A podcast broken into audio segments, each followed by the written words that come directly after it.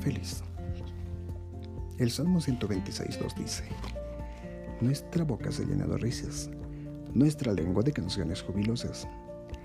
Hasta los otros pueblos decían, el Señor ha hecho grandes cosas por ellos.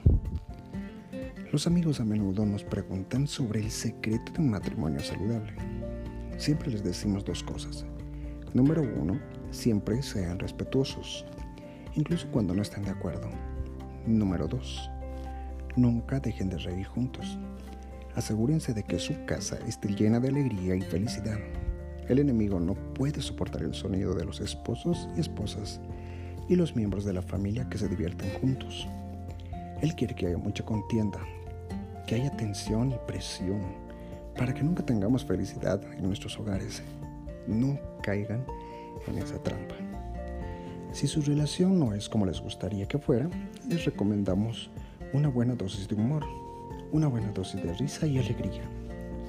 Sabemos que las presiones de la vida pueden influir en el mejor de los matrimonios y poner a prueba el amor, incluso de los más devotos.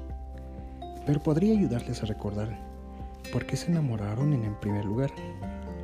Recuerden las cosas que disfrutaron juntos, la diversión, la risa que hicieron que hicieran pasar de solteros a ser pareja. Sí, traen esa alegría al hogar, verán una frescura en su relación. Encuentren el humor en los momentos cotidianos. Hagan de la risa un estilo de vida.